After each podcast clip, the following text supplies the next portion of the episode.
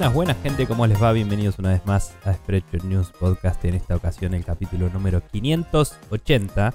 Mi nombre es Nicolás Viegas Palermo y estoy como siempre con el señor Maximiliano Carrión del otro lado de la internet. ¿Cómo estás, Max? Sí, hola, ¿qué tal? Estoy empachado de carne porque en el momento actual en el que está siendo grabado esto es domingo, este, Mm. eh, conocido también como el Día del Niño, ahora Día de la Niñez. Este, y pintó a ser asado, entonces este, estamos en esta situación en este mismo momento. Está bien. Por ende, eh, ando a pedal, básicamente. Eh, Está bien. Eh, o sea, esto es para vos, porque el niño de la familia sos vos. eh, por- ponele, que sí, sí, claro. O sea, no tenés primos o algo así. No, no, no, no. Está bien, listo. Bueno, bien. Eh, feliz día. Claro, sí. Yupi. Yo estoy medio atorado de, de comida también porque ayer me junté con, con amigues de secundaria y mm, después procedí a, eh, o sea, comer una torta que compré para cuando vinieron mis viejos el otro día. Le compré a Nandi, viste, la novia Taca, Ujú. que hace tortas ricas. Y la llevé a lo de mis amigos para que la terminemos entre todos, porque si no me la iba a comer toda acá y morir. Eh, y después hoy era como no tengo ganas de cocinar y me iba a comer uno de esos sándwiches de Mila que comimos cuando viniste. Y digo, a ver qué hay de plato del día. Y había milanesa napolitana con fritas. Y dije, y bueno. Y, y nada, acá estamos. Así que. eh, y obviamente hay facturas para la tarde. Así que será un fin de semana de comer. Mañana tengo un cumpleañito también. Así está la vida. Em, Sí, pero bueno. Se rodará hasta el próximo fin de semana.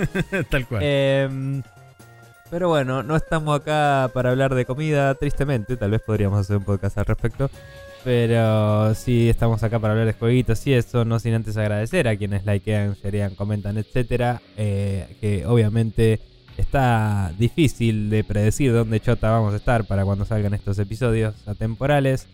Pero eh, sí saben que estamos en mi Discord al menos, ahí contestando el thread de la semana, que es algo que al momento de grabación instauramos hace un capítulo nada más. Eh, vamos a estar ahí, pueden entrar en sprechonews.com y meterse ahí, pero si quieren, si no, nos pueden mandar preguntas a sprechonews.com barra preguntas y escribirnos, eh, supongo que en Instagram, si existe tal vez en Twitter o nuestro Twitter, no sé si existirá ya. Y eh, por último, eh, tal vez ya esté Blue Sky abierto, signo de pregunta, para cuando está esto saliendo, no sé. Eh, pero bueno, busquen nons, nos encontrarán en el país, espero que no de la libertad, gracias. pero bueno, eh, vamos a dejarlo ahí y pasar, si te parece, a hablar de lo que estuvimos jugando para este capítulo.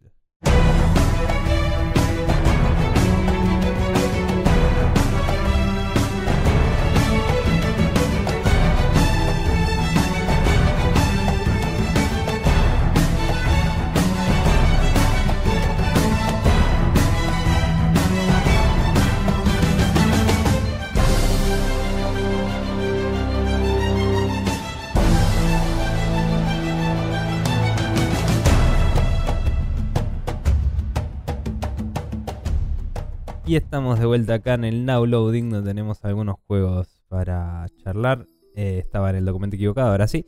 Dos juegos para charlar. Em, eh, para empezar, voy a decir que jugué un poco más a Clonoa, no lo terminé. Y esto se debe a que, como voy a decir en una semana, hace cinco semanas, no paro de jugar al Baldur's Gate para nada. Entonces está complicado me echar tiempo en el Clonoa. Claro. Eh, pero bueno, eh, metí un ratito recién antes de, de grabar. Em, estoy, como dije en la última sección, eh, creo que van a ser dos niveles y un boss final, o quizás haya un nivel final y el boss final. Entonces hice eh, los primeros dos niveles de esta sección y estaba peleando contra el anterior al final, el, el boss, digamos que el esbirro del, del malo final, digamos. Eh, y casi le gano, pero me- estaba en la última vida y me pegó un golpe justo arriba de un, de un pit y caí y morí. Y fue como, dale, buenísimo. Así que nada, perdí esa última vida y tengo que volver a hacer todo ese nivel de nuevo. No era un nivel muy complicado, por suerte. es un poco tedioso cuando pasa eso. em, me permito recordarle al público que este juego sí cuenta con un modo fácil que te da más vidas, infinitas creo. Ajá. Eh, pero también te reduce el daño que te hacen. Y eso, ¿viste? Como decís, me gustaría una opción de free play y listo, en vez de cambiarme otros valores. Eh, Claro, sí, seguro. y, y- y listo, pero bueno, no importa. Em, igual la estoy pasando bien. Algo que creo que me olvidé de mencionar hasta ahora es que en las cinemáticas no puedes ir saltando una línea de diálogo a la vez. Lo que puedes hacer es acelerar el diálogo Mm, esquipear la cinemática del todo. Lo cual es medio mierda, porque si estás jugando como yo en una Steam Deck mientras tenés algo prendido de fondo, ¿viste? A veces es como que si te llegas a distraer un poco, el texto sigue solo. claro. Eh, y es medio mierda. Estaría bueno que, que te deje leer de una cosa a la vez. Sobre todo también porque tiene un lenguaje inventado de audio. Entonces, si sos una persona que te gusta jugar de oído, esa opción no existe acá. Tenés que leer sí o sí y prestar atención al texto. Sí. Pero si hay que leer sí o sí, déjame a mí marcar el ritmo de lectura. No me lo impongas.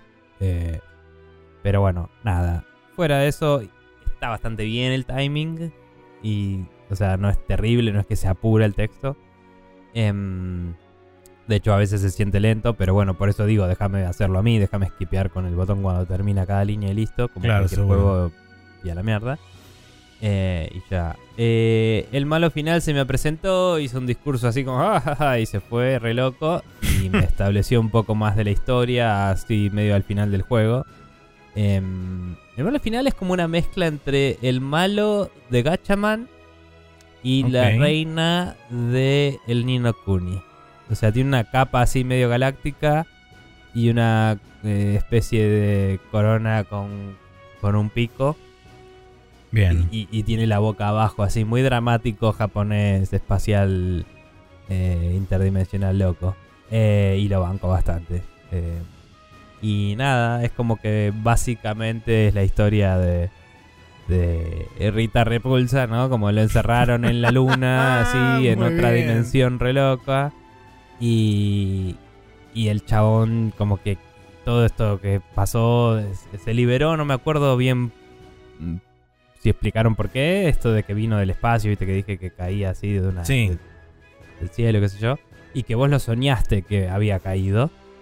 Eso parece ser porque como que lo encerraron en un mundo de sueños y algo así, porque es Japón. Yo y, pensé que mm, Clono era un prequel, pero aparentemente no. No sé, em, capaz sos el dreamer del Chrono Trigger todo este tiempo. idea. También. Eh, cuestión que em, como que este mundo es- está encerrado en un mundo de ensueños y qué sé yo, como si fuera la zona fantasma en la luna, digamos. Y, mm, y nada, es como que eh, se libera, qué sé yo, quiere buscar un medallón que permite hacer forzar un eclipse y en teoría está tratando de que el eclipse tape el sol para siempre para que como que se merge el mundo de los sueños con el mundo real o algo así. Claro, sí. Y eso mm, llevó a que el último nivel que jugué hasta ahora va cambiando entre día y noche. Y cuando es de noche los enemigos se vuelven invulnerables. ¿Aleatoriamente o es este cada vez que cruzas una sección en no, particular o es, algo así? es cíclico, son ciclos muy cortitos. Ah, pero se vuelve un poquito tedioso porque también a la noche aparecen unas plataformas que de día no están. Entonces a veces tenés que quedarte esperando a que cambie el estado del juego. Claro. Mientras esquivas a enemigos que te persiguen, digamos.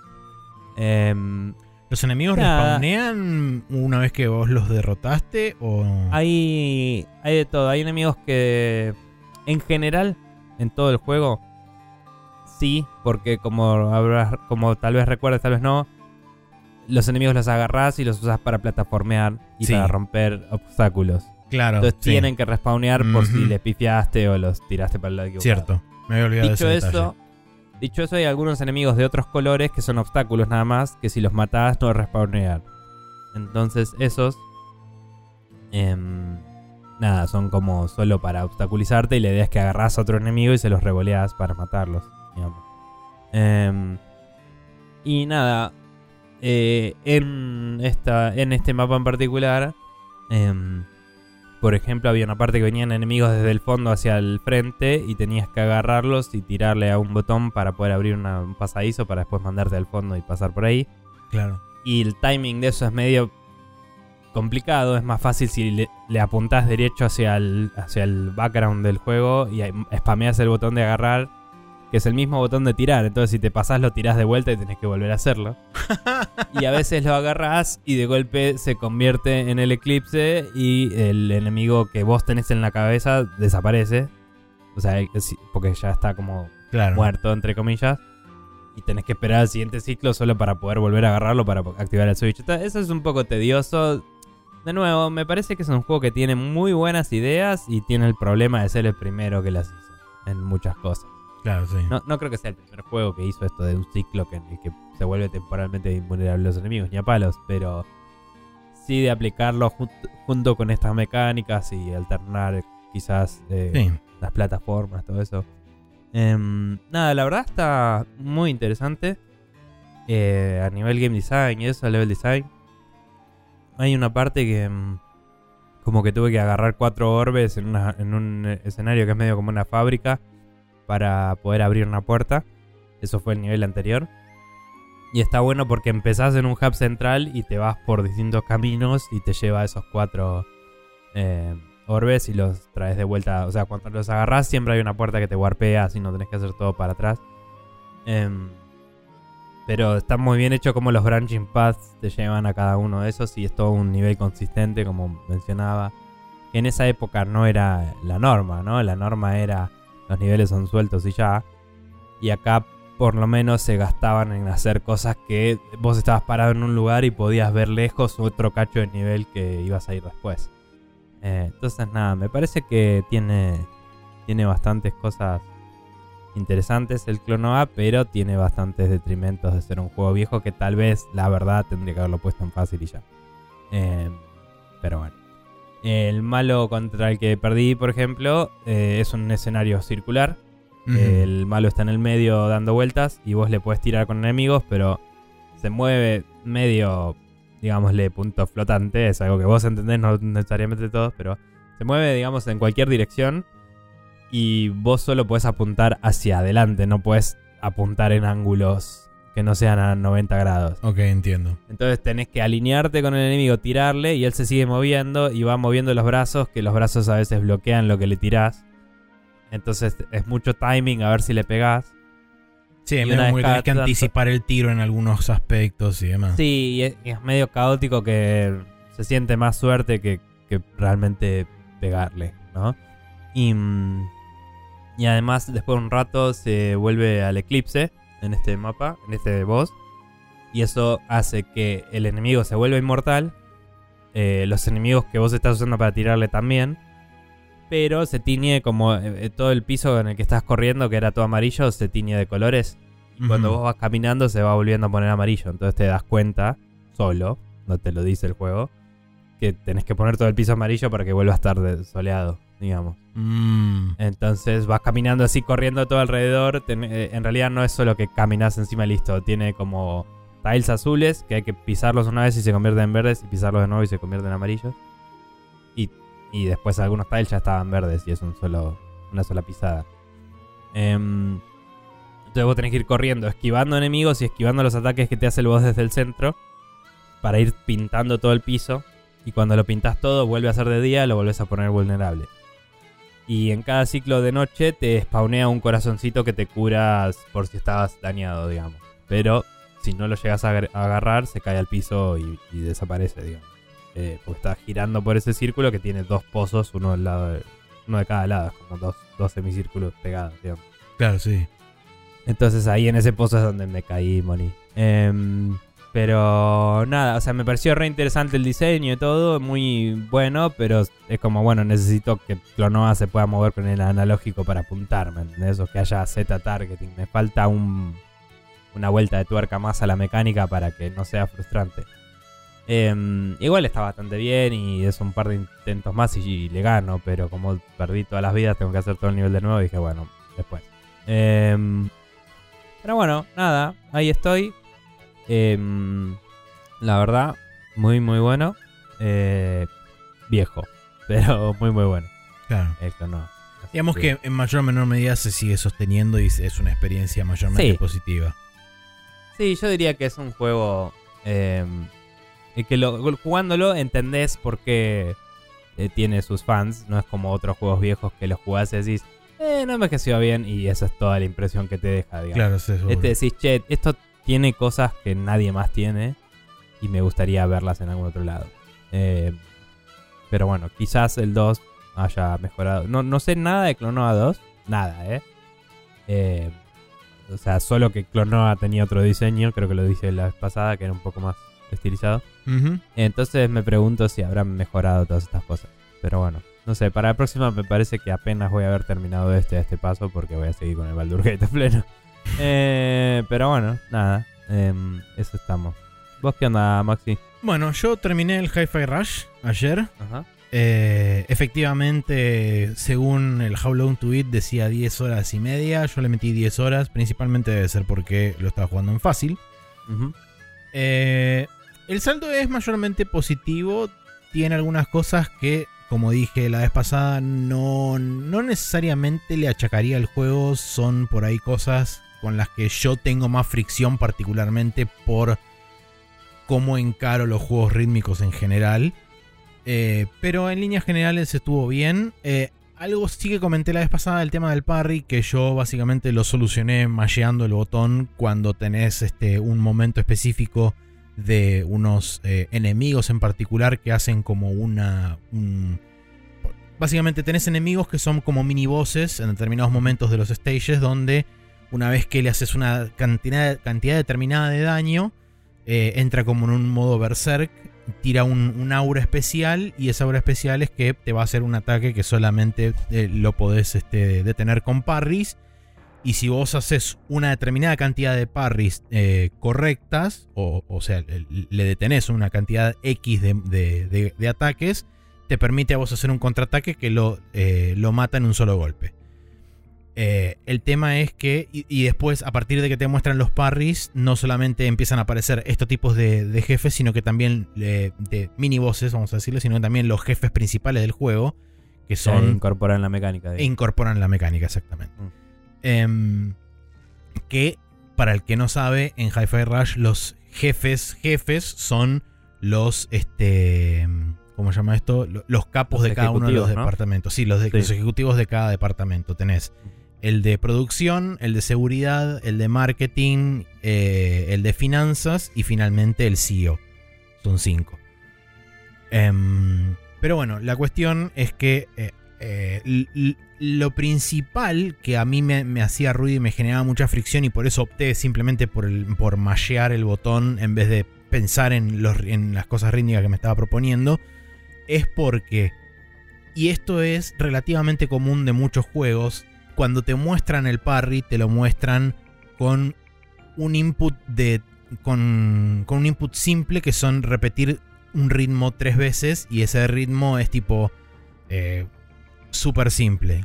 Por decir algo, es tipo pam, pam, pam. Y listo. Y eso es todo lo que tenés que hacer.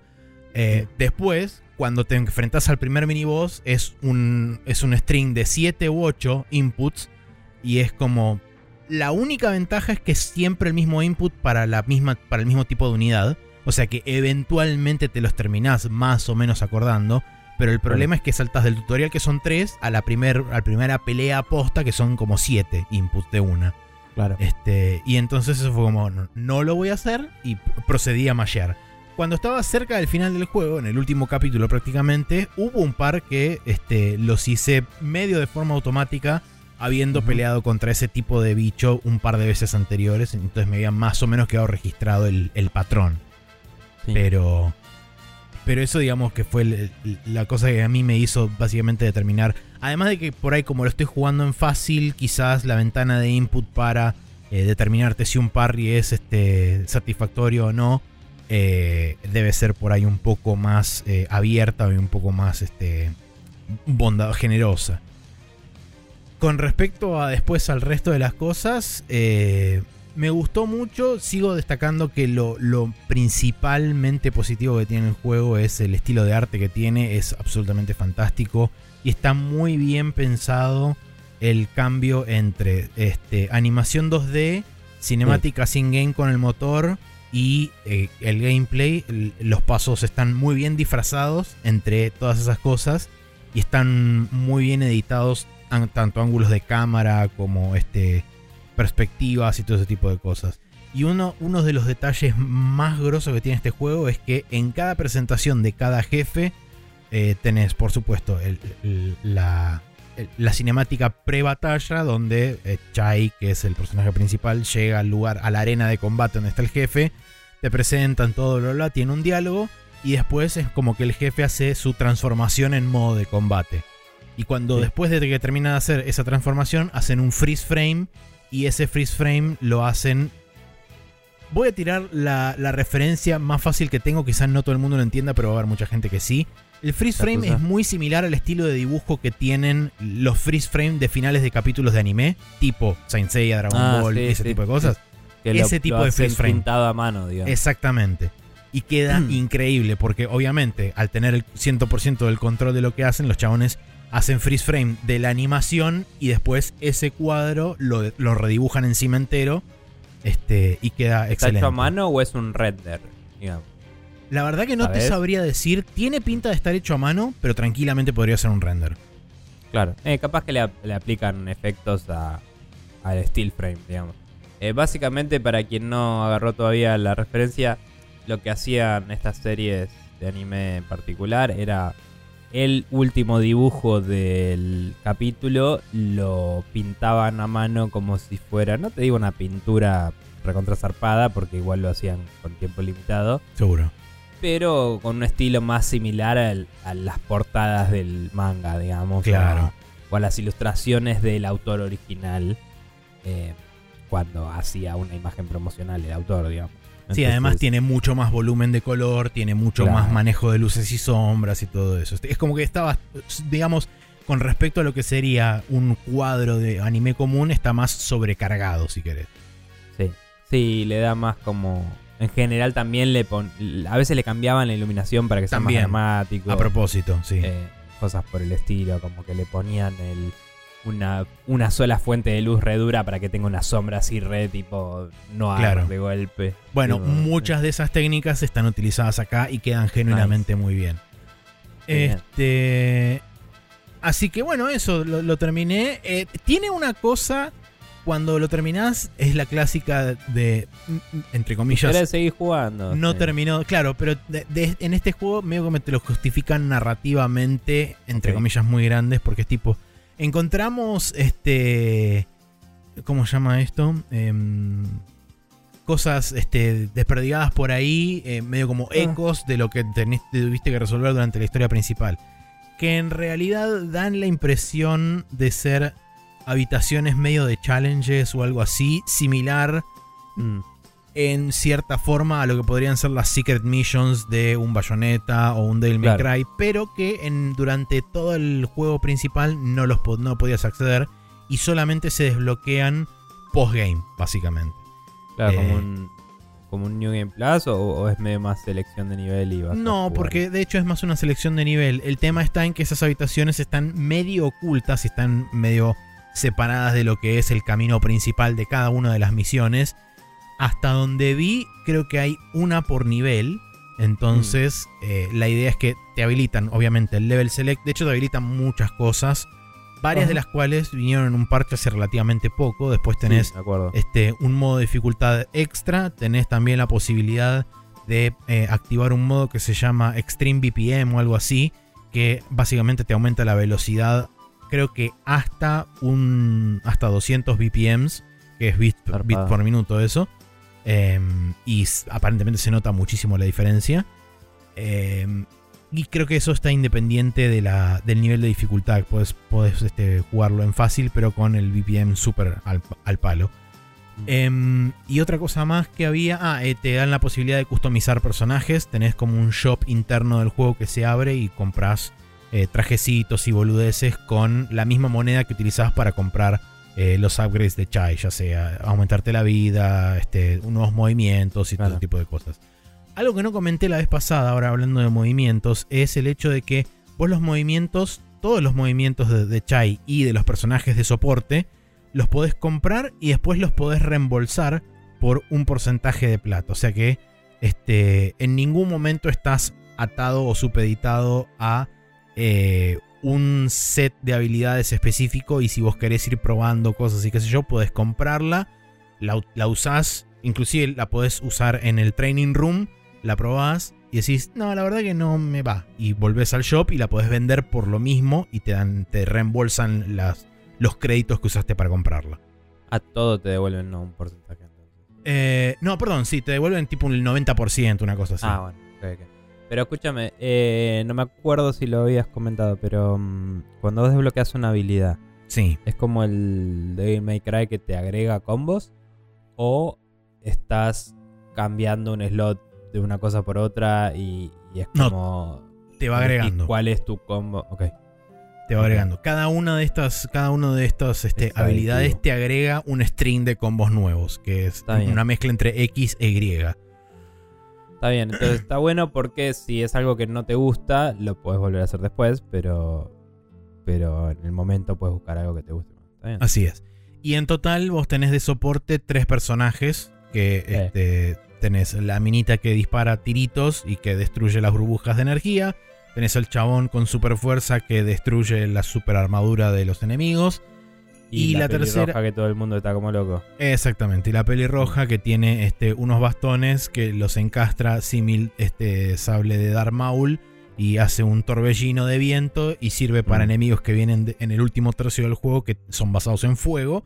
Y además a los enemigos comunes lo, lo- lo que puedes hacer es dejarlos mareados con, con el viento ese y son más fáciles de hacerles juggle y todo ese tipo de cosas. Bien.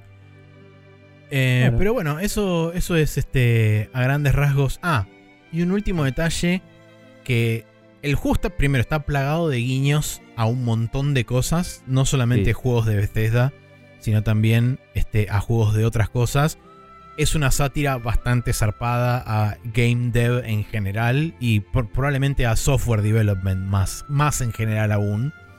Em, pero tiene un detalle, y esto yo me había olvidado, pero lo había escuchado en un podcast. Tiene un momento en particular donde hacen un guiño al Xenogears y es absolutamente fantástico ese momento. Que si no jugaste el Xenogears completo, quizás te pasa medio por arriba. Pero un mecha, ¿no? no, hay Oh. un momento en particular donde se ve una pantalla negra y empiezan a como llover estrellas tipo estrellas fugaces hacia la cámara y de repente aparece un péndulo que es un este un- no, es- no es un colgante sino que es este la creo que es la guitarra de Chai que se empieza a mover así como péndulo y aparece un banquito a la- abajo a la izquierda y Chai se sienta en ese banquito con una luz spotlight desde arriba y empieza a narrarte cosas que eventualmente pasan, eh, pero que no pasan, Claro. porque eso básicamente es el 95% del Ah. disco 2 de Xenogears. Sí, eso es lo que escuché en el... Sí, yo también escuché ese podcast y mencionaban que en el Xenogears, tipo, que cosas de los mechas y eso, y por eso me quedé con que había mechas. Pero no, Sí. sí, está bien. Eh, Entonces te cuentan toda Sí. una sección del juego que obviamente no está, pero te la Sí. cuentan ahí en, en o ese bueno, formato. como no teníamos el presupuesto, hicimos lo que hizo Xenogears o algo así, dijo en el... Eh, sí, en realidad el chabón este, lo utilizó en parte como guiño y en parte porque eh, toda esa sección la tuvieron que recortar. Claro. este, y lo, lo- después lo rematan con Y- termina y eso. Que les preguntó, que les había ido a preguntar, ¿no? A los Sí, developers. de- si a- les a- molestaba. no, no, a Square Enix. De hecho, llamó al departamento de legales de Square Enix, les mandó el video y Claro. básicamente los, los de legales de Square Enix le dijeron, ¿y esto es? Claro, sí, sí. O sea, como porque les pre- le preocupaba si. O sea, le preocupaba qué podían decir, porque por ahí pensaban que era una joda. claro. O, o que era como sacándoles el cuero. Y los chavales se quedaron como, pero no querés hacer una referencia más explícita. Esto es tipo, es- esto es Xenogears para vos, básicamente, no sé, pero no le jodía ni a palos. Era No, como, seguro. bueno, O sea, le, le llamó la atención que le- les preguntara por tan poca cosa, vamos a decir. mm, Este, claro, sí. Y después el remate es que termina todo eso, arranca una cinemática posta con el motor y todo. Este, y es básicamente Chai hablándole al jugador diciendo. Uh, no saben lo que fue todo eso. Y estoy seguro de que a ustedes les hubiera encantado, pero no lo vamos a repetir. Así- y Claro. después, después se da vuelta y continúa el juego. Y jamás, Este- jamás volverá, como decía Krusty. Exactamente. Pero bueno. Pero bueno, eh, eso fue Hi-Fi Rush. La verdad que la pasé bien, a pesar de los, este, los encontronazos que tuve en algunos momentos con las mecánicas del juego y demás. eh, y mis fricciones propiamente dichas con juegos de ritmo. Por eso recomiendo a la gente que si no está del todo canchera con juegos de ritmo en general, o no son juegos que por ahí le agradan del todo, pero este tipo de, de género, de subgénero, vamos a decir, el character action game, eh, sumado con la estética, las cinemáticas, la música también está genuinamente muy buena. Eh, y todo ese tipo de cosas les agrada o les llaman la atención, se los recomiendo. Lo ponen fácil y es genuinamente un juego que pasa sin mayores problemas. Excepto mm. quizá en algunos momentos particulares, como comenté la semana pasada, el hecho de que tenés un segmento rítmico específico que si no lo haces sí o sí, eh, el juego no te deja avanzar. Pero son, mm. son los menos, vamos a decir. Está bien. Sí, yo lo tengo ahí pendiente. La vida no para de tirar videojuegos en mi dirección. Eh, y nada, la vida. De hecho, inclusive eh, para cuando grabamos esto ya salió el One Project Cyberpunk y todavía ni lo empecé. Hablando de juegos colerinches con música y todo. Y es como, fuck, me había olvidado que salía Y bueno, nada.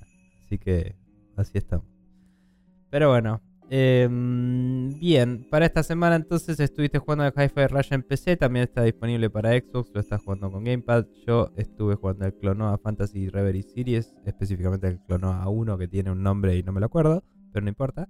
Hmm. Em, para PC lo estoy jugando en Steam Deck, de hecho, eh, y está para Switch, PlayStation 4, PlayStation 5 y Xbox, esta colección. Em, el, el original estaba para PlayStation 1. Eh, Así que nada, esos son los juegos que jugamos esta semana. Eh, eventualmente habrá un calendario acá, tal vez. Eventualmente. Nada, y después de ese calendario nos iremos a la main quest a hablar otras cosas.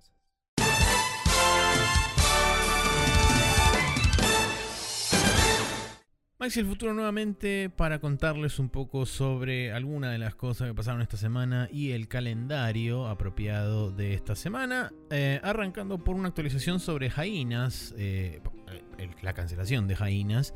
Eh, se confirmaron eventualmente los despidos en Creative Assembly, específicamente según unos developers que anónimamente fueron este, entrevistados por otros medios.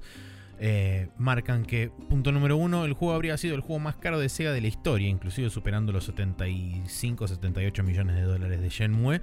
Habrá que ver si eso es ajustado con inflación o no.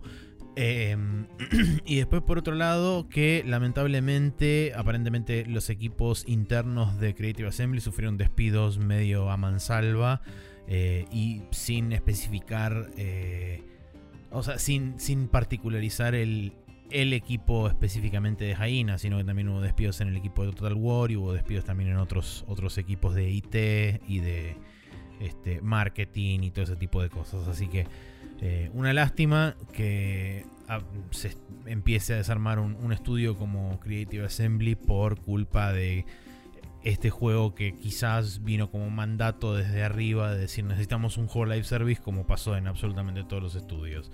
Hablando justamente de juegos live service, tenemos que Naughty Dog realizó también despidos, y hablando justamente de despidos, eh, Naughty Dog realizó despidos de contratistas que habrían, eh, que aparentemente esto no se sabe con certeza y tampoco sé exactamente de bien de dónde salió.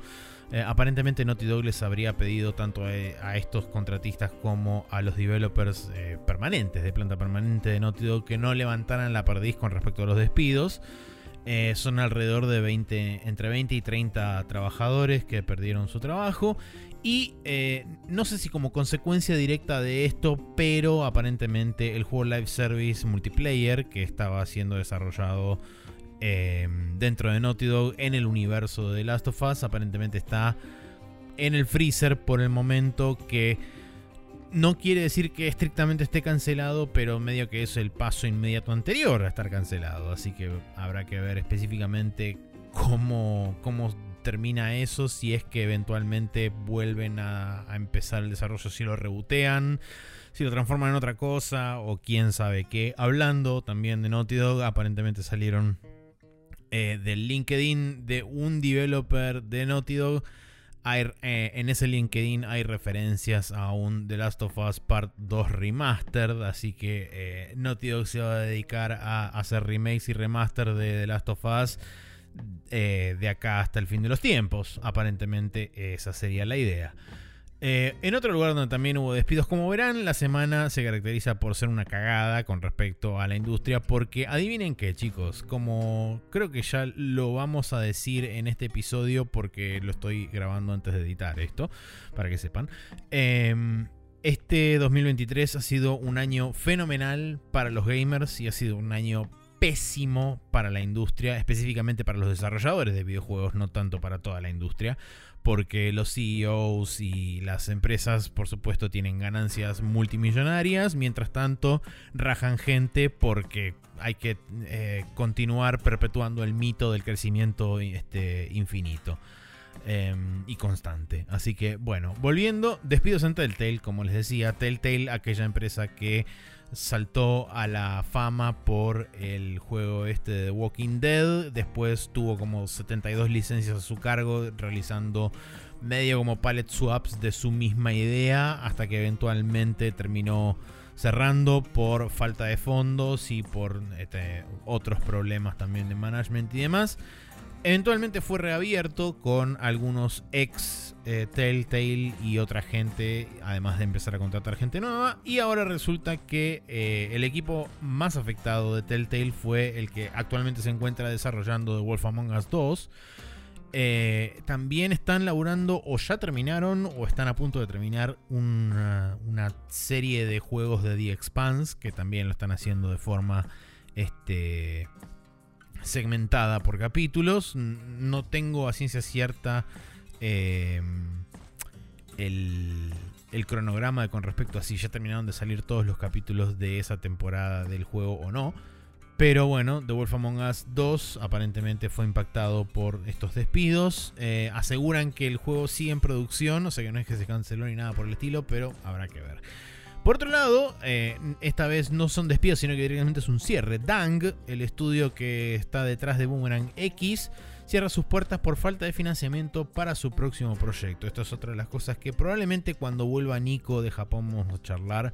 No solamente el hecho de eh, la dicotomía que generó este 2023 con respecto a juegos que podemos jugar versus gente que trabaja en la industria y que probablemente el impacto de la gente que hoy en día se está despidiendo de la industria se sienta en el próximo ciclo de juegos, o sea 2025 en adelante. Em, bueno, como les decía, Tang aparentemente cerró sus puertas y otra de las cosas que también está pasando es que la cantidad de inversión y de financiamiento que hay disponible en la industria es uno de los más bajos desde la prepandemia inclusive.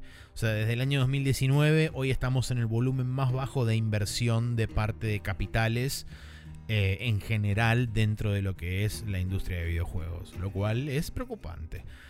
Em, después tenemos que eh, el equipo de QA, que estaba sindicalizado dentro de Keyword Studios, fue despedido. Esta gente era la que estaba trabajando de QA en el último juego de Dragon Age para BioWare. Eh, es una empresa, Keyword Studios es una empresa tercerizada. Dentro de esa empresa, el departamento de QA decidió sindicalizarse, o un, un sector del departamento de QA decidió sindicalizarse. Em, ese departamento de Cuba estaba trabajando eh, como contratado a través este, en NEA para BioWare, haciendo QA del último Dragon Age.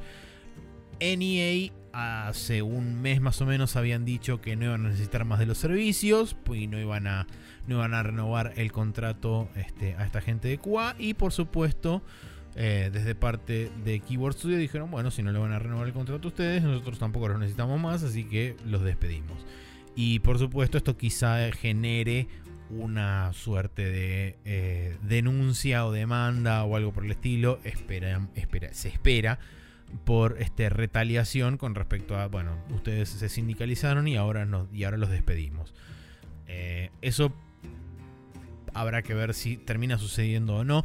Por otro lado, eh, recientemente, creo que el viernes a última hora o este sábado a la mañana, eh, salieron reportes que tanto parte de la gente de Avalanche Studios en Suecia, uno de los tantos Avalanche Studios que hay, y eh, gente de CD Projekt Red junto con otros developers de Polonia en otros estudios eh, han decidido formar sindicatos eh, en ambos casos, tanto Avalanche en Suecia como Polonia, como este, CD Projekt Red con otros estudios polacos en Polonia. esto creo que es algo que va a empezar a suceder cada vez más seguido y es creo la única herramienta que tienen los trabajadores para poder luchar un poco contra estas olas masivas de despidos que estamos viendo y creo que va a ser la única forma de lograr algún tipo de paridad o equidad con respecto a cómo se reparte más o menos la plata eh, versus de lo que se podría considerar el management versus la gente que labura este, en el estudio, porque sí, los managers no laburan. Em, después de eso, tenemos que Nintendo cerrará los servicios online de 3DS y Wii U en abril de 2024. Otra mancha más al tigre, ya eso era obvio que iba a suceder. Eh, no se preocupen, hay gente trabajando para que esos servicios online no desaparezcan del todo. aparentemente hay gente que está trabajando en una infraestructura de homebrew que se está preocupando para que todas, eh, algunas de estas cosas puedan continuar más allá de, la, de abril de 2024.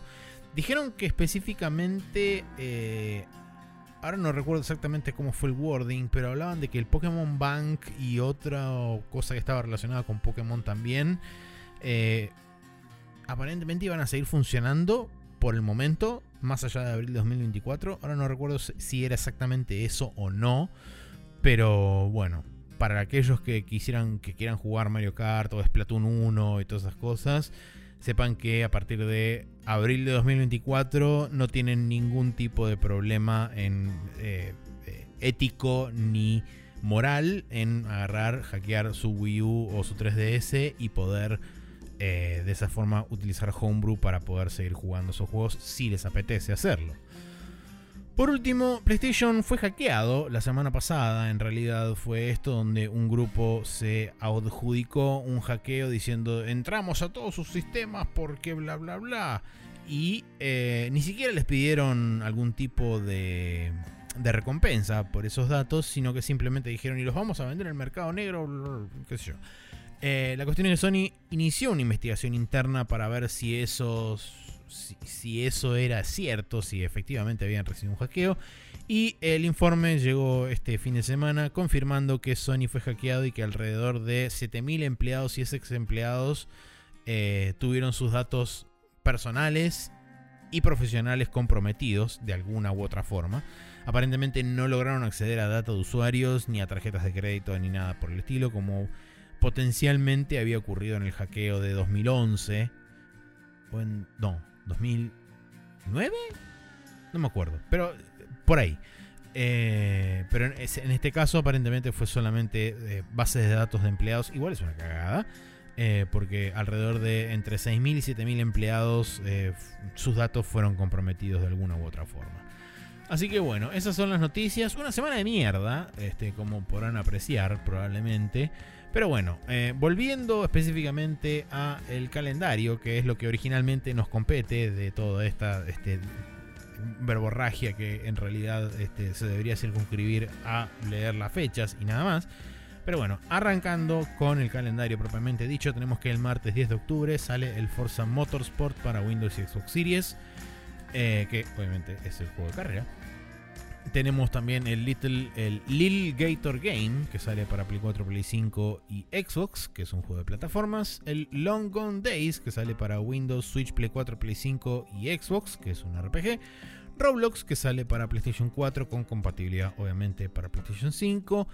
El Wildcard Football, que sale para Windows, Switch, Play 4, Play 5 y Xbox, que es obviamente un juego de deportes. El miércoles 11 de octubre tenemos el Honkai Star Rail, que sale para PlayStation 5. Y el Total War Pharaoh, que sale para Windows. Eh, sí, para Windows nada más. El jueves 12 tenemos el Company of Heroes Collection, que sale para Nintendo Switch. El Dwarf, que es D-W-E-R-B corta E, para Nintendo Switch. Eh, es un Tower Defense y un Action RPG. Tenemos también el Haunted House, que sale para Windows, Switch, Play 4, Play 5, Xbox y Atari VCS. Para aquellos que dicen, pero el Atari VCS no es de hace 10 millones de años. Eh, esto en realidad es para el re-release que salió hace dos años, creo. Eh, que era medio como una de las estrategias de Atari para no, porque la nostalgia y bla bla bla y qué sé yo, y habían anunciado la consola y qué sé yo. A no confundir con la Intellivision Amico de eh, que es un desastre y que por supuesto jamás va a salir de nuestro querido amigo y mano derecha de Miyamoto, que él trabajó 100% real, absolutamente confirmadísimo en este Metroid Prime, eh, Tommy Talarico. Eh, bueno, este juego Haunted House es un roguelike con horror y aventura. El River City Rival Showdown que sale para Windows, Switch y Play 4, que es un beat'em up. Esto sigue siendo el 2 jueves 12 de octubre, para que sepan. Eh, y el Salt Sea Chronicles, que sale para Windows, Switch y PlayStation 5, que es un juego de aventura. Ahora, el viernes 13 sale el Lords of the Fallen, secuela del juego Lords of the Fallen, que salió para PlayStation 4 y Xbox One.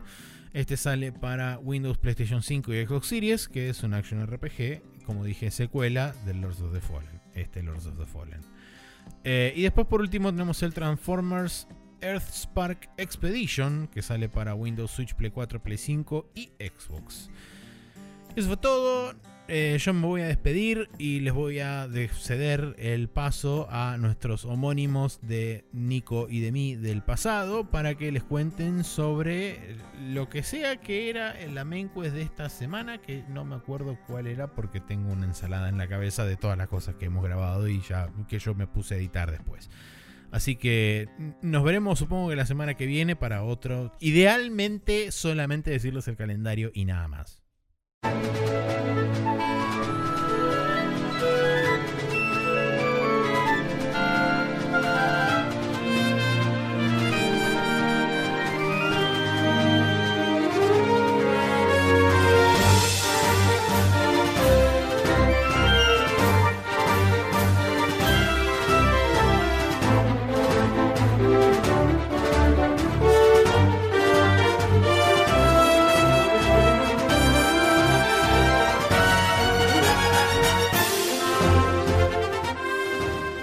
Estamos de vuelta acá en la main quest, donde vamos a hablar un tema que eh, quizás es bastante relevante a la temporalidad en la que estamos nosotros, pero me parece que es suficientemente importante para discutir en cualquier momento y que eh, podemos dejarlo en los antemporales ahí. Em, sobre todo porque después de, de este momento que estamos grabando va a salir Starfield y quizás esa conversación surja de nuevo. Eh, pero bueno, Potencialmente, sí. al momento de grabación estamos a eh, dos, tres semanas, Más o dos menos. semanas de la salida 1.0 de el Baldur's Gate y hubo mucho discurso dando vueltas de em, lo bueno que está, lo vagueado que está el, el acto 3 aparentemente, está surgiendo ahora que la gente está llegando al acto 3. y, y la industria AAA en general, la fatiga de, que siempre todo sea lo mismo y cómo este juego la está pegando zarpado porque es refrescante tener un juego que no te vende mierda y que tiene y que, no te es condescendiente y que es eh, para jugadores de, de este género.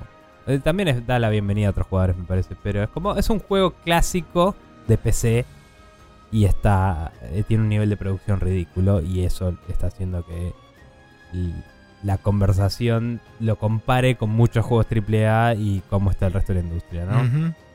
Em, hubo un video de em, IGN de una persona que se estaba básicamente quejando al aire. Era un video edi- editorializado, digamos, ¿no? Era la opinión de una persona Sí. eh, hablando sobre unos tweets que acá puse el thread, no sé si lo leíste al final. Sí, sí, sí, lo leí. Em, pero eh, hay un thread de Twitter de un tipo que se llama Salavier eh, Nelson. eh, Salavier con X. Em, que cabe aclarar, es un indie developer de, de un juego relativamente chico. pero, es- pero el chabón es relativamente conocido. Sí. Em, cuestión que este, este tipo em, básicamente salió a decir que eh, no podemos tomar o sea, estaba muy- eh, este tweet es anterior a la salida del 1.0 de Baldur's Gate. Y dice, estoy em, como mucha gente muy emocionado de lo que la gente del Arian eh, logró con el Baldur's Gate 3, eh, pero me gustaría preventivamente y sutilmente eh, empujar a los jugadores eh, a que no traten de eh, tomar esto como la nueva vara a la cual el resto de la industria tiene que atenerse. Sí. Y explica por qué en una serie de tweets en la cual básicamente da un contexto sabido de los publishers no toman estos tipos de riesgos porque hay mucha gente cuyo laburo depende de eso, hay que rendir gastos, hay que rendir ventas eh, y las decisiones se tienen que hacer en torno a un mercado establecido Hay y que esto rendirle, es sí hay que rendirle ganancias a los shareholders. Claro, sí, sí. Y, y- y posiciona al Arian como eh, que está demasiado bien parado para que esto le salga así, que eso no sé si es tan así, eso no sé si estoy tan de acuerdo. Pero básicamente dice, está usando una franquicia que está en su punto más alto hasta ahora, entre todos los podcasts de, de live, ¿cómo es que se llama? Live Play, no. eh, Sí, Live roleplay, ponele. eh, tenía un nombre, Actual Play o algo así, no me acuerdo cómo se decía. Em, pero bueno, digamos, después de Critical Role salieron un montón de podcasts más y aparentemente son los podcasts que más le están pegando en la industria de podcast, que es algo que escuché el otro día al pasar en Minmax, eh, creo que fue, lo cual no lo esperaba, pero bueno. Em, también la película le fue bastante bien este año, eh, que volvió a traer a la gente a, a la idea de Dungeons and Dragons sigue existiendo, básicamente a la gente que por ahí no lo sabía. Y eh, Larian venía de hacer dos juegos muy aclamados eh, que le dieron la plata para poder hacer este desarrollo con tiempo. Y además hicieron tres años de Early Access. ¿sí? Sí. Todas estas son las cosas que establece este tipo. Después vino el video que dijo, ¿y cuál es el puto problema? ¿Por qué todos los juegos no son así? Básicamente. O sea, estoy reduciéndolo mucho, no es lo que dijo, pero sí lo comparo con otros juegos de la industria. Y dijo, hay excepciones, o sea, está Elden Ring, está el Breath of the Wild, qué sé yo, hay otros juegos que logran esto. Pero, eh, ¿por qué no podemos esperar que este sea el estándar? Dice el chabón. Eh, en un vacío no me parece mala la premisa de lo que dice. Como dije, es una editorial que hizo. Porque Mm. después vos pusiste un artículo que básicamente dice esto que dices cualquiera porque... Y retoma lo que había dicho el posteador original de hay que rendir cuentas, hay, los publishers no se pueden meter en riesgos y qué sé yo. ¿Sí? Entonces, todo esto es un montón de gente diciendo cosas que todos tienen razón y no se ponen de acuerdo. Porque sí, los publishers grandes tienen que tener cuidado con lo que hacen con la plata y qué sé yo, por un montón de factores económicos. Pero también no hay por qué no pedirle eso a los... O sea, como consumidor no hay por qué no pedirle eso a las empresas. Eh, de hecho, para mí, eh, todavía... Igual después vamos a hablar de la entrevista que pusiste, que está muy buena y recontextualiza todo esto, me parece muy bien. Em, pero me gustaría primero hablar de esas tres cosas del post, del video y de la respuesta. Em, básicamente, para mí se les pierde un poco el punto a todos. Porque es como, che, no necesita ser gigante el juego, necesita estar así de bien hecho. ¿Me entendés? O sea, en mi opinión. O sea, no está mal perdirle esa vara, pero no tiene por qué durar 160 horas un videojuego. Solo tiene que estar así de bien hecho. Nada más. O sea, que, que es un montón. Pero digo, si sos un juego AAA, no me parece pedirte mucho. Y cuando todos dicen, no, pero es un montón, es como, bueno, pero este, este estudio tiene eh, creció de 150 a 400 personas y lo hizo durante 5 años. Y la cantidad de juegos AAA que jugamos que tuvo más de 5 años de desarrollo y tiene mil o dos mil personas encima, realmente asusta. Y, y decís, si nos vamos a poner en números y- y- y decir esto es inabordable, quizás mira los números de lo que sí sale a la industria y te vas a dar cuenta de que con esa cantidad de recursos podrían haber hecho 3 o 4 Baldur Gates a veces, ¿me entendés? Seguro. Eh, y aparte está lo que vos pusiste ahí muy bien, que Larian no... Larian tuvo que pagar los derechos de Dungeons and Dragons. Eh, ellos licenciaron la, La IP. propiedad. Eh, no vino eh, Wizards of the Coast y le dijo, che, haceme un juego de D&D. Ellos quisieron hacer uno Ujú. Y lo pagaron. Entonces Larian eh, realmente eh, se agarró sus ahorros y hizo el juego que quería hacer. Y le fue bien. Sí, Y eh, una de las razones por las cuales lo Larian... hizo inteligentemente, aclaro. Sí, una de las, las razones por las cuales Larian también pudo hacer eso es porque Larian hoy en día es una empresa privada e independiente y no tiene que Sí. responderle a accionistas ni a ninguno, ni a ninguna otra persona más que a los mismos componentes dentro del estudio. Eh, y eso les da una enorme ventaja, tanto creativa como financiera. Por supuesto que esto tiene también su contrapartida, que es el hecho de que si ellos se hubieran fumado todos los ahorros que les dieron Original Sin 1 y 2, porque esencialmente fue gracias a las ventas que tuvieron con Divinity Original Sin 1 y 2 que ellos pudieron bancar los primeros tres años de desarrollo de Baldur's Gate y después de eso pudieron finalmente salir a Early Access. Ahora, ¿qué hubiera pasado si ellos se hubieran fumado absolutamente todos los ahorros de Original Sin 1 y 2 durante esos primeros tres años de desarrollo? Probablemente el área no hubiera tenido que cerrar, porque no hubieran tenido soporte Sí. financiero de ningún tipo. Entonces, de alguna u otra forma, eh, es una espada de doble filo el hecho de ser independiente y tener 100% control creativo de, tu, de lo que vos podés hacer y deshacer. Eh, sí, sí, estamos de acuerdo. Em, también, eh, o sea, hay un montón de factores ahí y eh, a lo que yo iba en un principio de las críticas que se están haciendo todos entre sí, si vos lees todas las respuestas que hay y todo, Sí. es que la gente habla de números.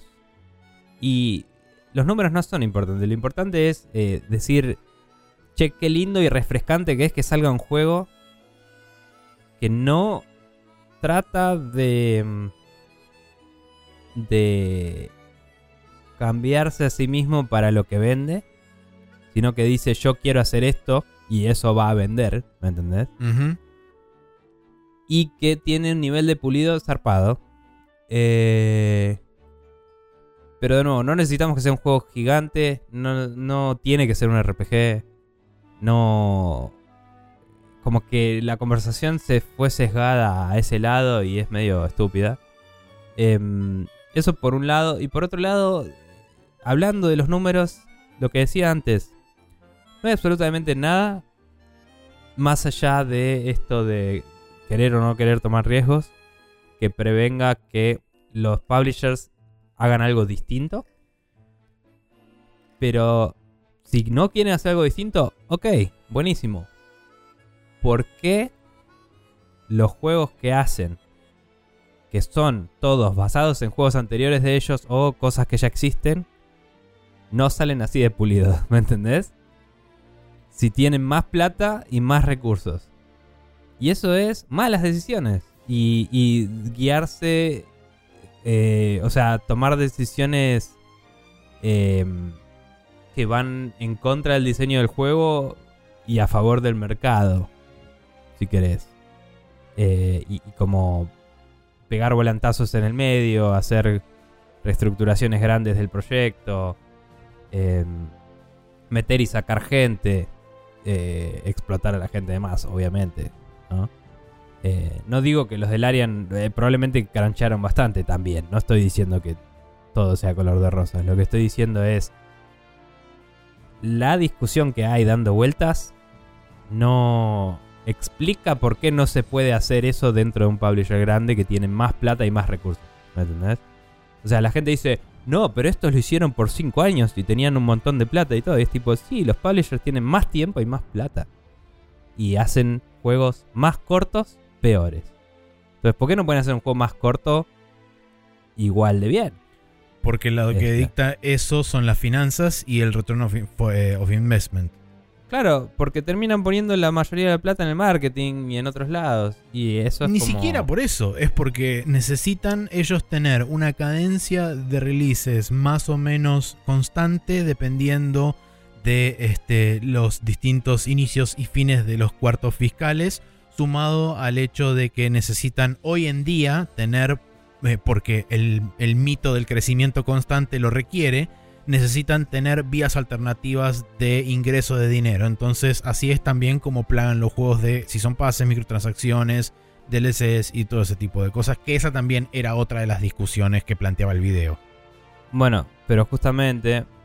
em, si- también si ves en el thread del chabón original, él mismo contestó con videos un par de cosas. Y Eso en no uno de esos hablaba. En uno de esos hablaba de, por ejemplo, hace muchos años. Perdón, no me acuerdo si era ahí o era en la entrevista que pasaste vos, ahora que lo pienso. Pero bueno, paréntesis sobre ese tema. Hace 15 años, Activision sacaba 30 juegos por año. Este año sacó Overwatch 2 y va a salir el Call of Duty. Fin. Sí. ¿Me entendés? Entonces, em, eso que decís de que tienen que mantener una cadencia, qué sé yo, es porque todos los años tienen que salir con algo, qué sé yo. Pero siguieron haciendo juegos cada vez más grandes. En vez de hacer. En vez de hacer pocos juegos mejores. eh, o, o más chicos y mejores. eh, y, y diversificar en estudios más chicos, no sé. Y la cantidad de, de recursos que les tiran para hacer algo que a la larga se siente como una máquina de hacer chorizos. Que, o sea, por eso es, es raro porque, de nuevo, entrando a la discusión de números, eh, están poniendo cada vez más gente a hacer algo que es siempre lo mismo y no entiendo cómo les cuesta cada vez más hacer lo mismo hasta cierto punto, aún sabiendo cómo funciona, entre comillas, la programación, digo. Eh, es como claramente están manejando mal los recursos eh, en comparación. Entonces, me molesta el discurso que automáticamente dice esto no puede ser el nuevo estándar. Digo, que no puede ser está claro, porque el sistema no lo soporta. Pero que no podamos aspirar a eso, eh, eso es ser derrotista, porque claramente Sí. este- esta empresa está usando mejor sus recursos. Ahora, hay cosas por todos lados eh, que, que no... Que, que modifican esta situación. Por ejemplo, esa empresa no es de Estados Unidos. No tiene, tiene un cambio que le favorece eh, monetariamente. Labura en otros mercados. eh, se enfocó en desarrollo de PC, que es mucho más barato de distribuir todo este tiempo. Y recién ahora va a sacarle estos juegos en consola. En, o sea, bueno, los Divinity creo que sí, salieron en consola, pero después. Ahora estos los estuvo desarrollando todos juntos, aunque estén saliendo con tiempo. O sea, lo- los estuvo desarrollando, por lo menos el último año, ya venía Más o menos en las de sí. Y su idea original era lanzar todo junto, aunque al final lo tuvo que. lo tuvieron que cambiar. Em, entonces, eh, esto es una situación más comparable a lo que hizo IO Interactive con el Hitman. Que IO también hizo todo bien, también la pasó mal. Hay documentales que explicó toda la situación. Es un requilombo lo que hizo. Pero se puede. Hizo un juego de la concha a la lora y nadie más hizo un Hitman. Y no me refiero a hacer un juego así de sistémico y todo, pero sí me refiero a hacer un juego así de pulido y todo hasta ahora. ¿Me, entendés? Para mí están en la misma categoría. Es una empresa que, como decías vos, eh, es independiente y tiene plata y no tiene que rendir específicamente a, a- a nadie, sino que a su propio eh, a sus propios objetivos. Hasta cierto punto, en su momento, cuando era más chico, CD Projekt estaba en esa.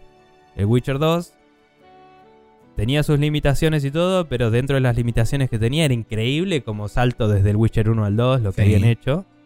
Estaba zarpado. Hicieron un segundo acto totalmente distinto según qué elegías. Al, al final del primer acto. Es algo que nunca vi en ningún otro juego en la vida, básicamente.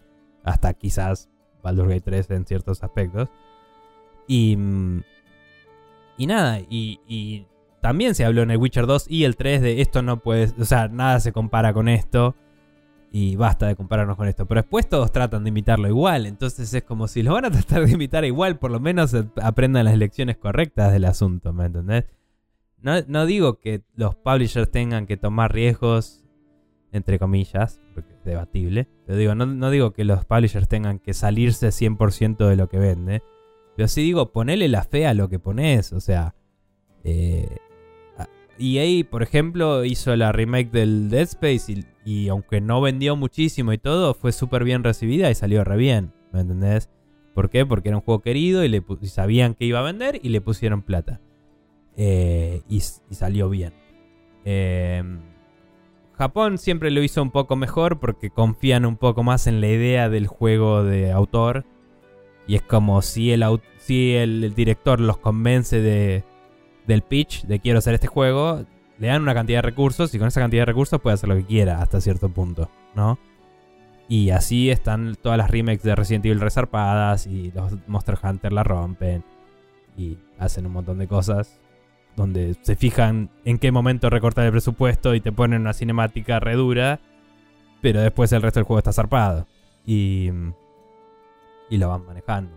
Entonces digo, pues es una moving scale, como le dicen, no es todo apuntale a esto y si le pegás ganás y si no le pegás lo tirás al tacho y haces otro, porque así es como se viene manejando la industria y es una mierda. o sea, tenés que hacer el mejor proyecto que puedas con lo que tenés, me parece. Y no están tratando eso, en mi opinión. Eh, a ver, hay un par de cosas a mencionar. Primero, eh, el hecho de em, los riesgos. Las empresas, los grandes publishers hoy en día asumen riesgos financieros, no asumen riesgos creativos.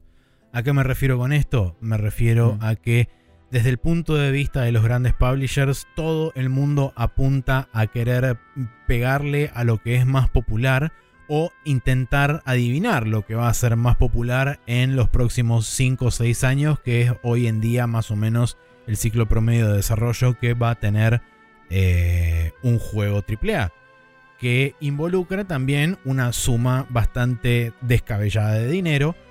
Eh, esto es en parte arrastre de la situación económica a nivel mundial, de que los precios en general de todo se disparó para arriba por problemas en el cambio y bla bla bla, y la inflación y toda la pelota.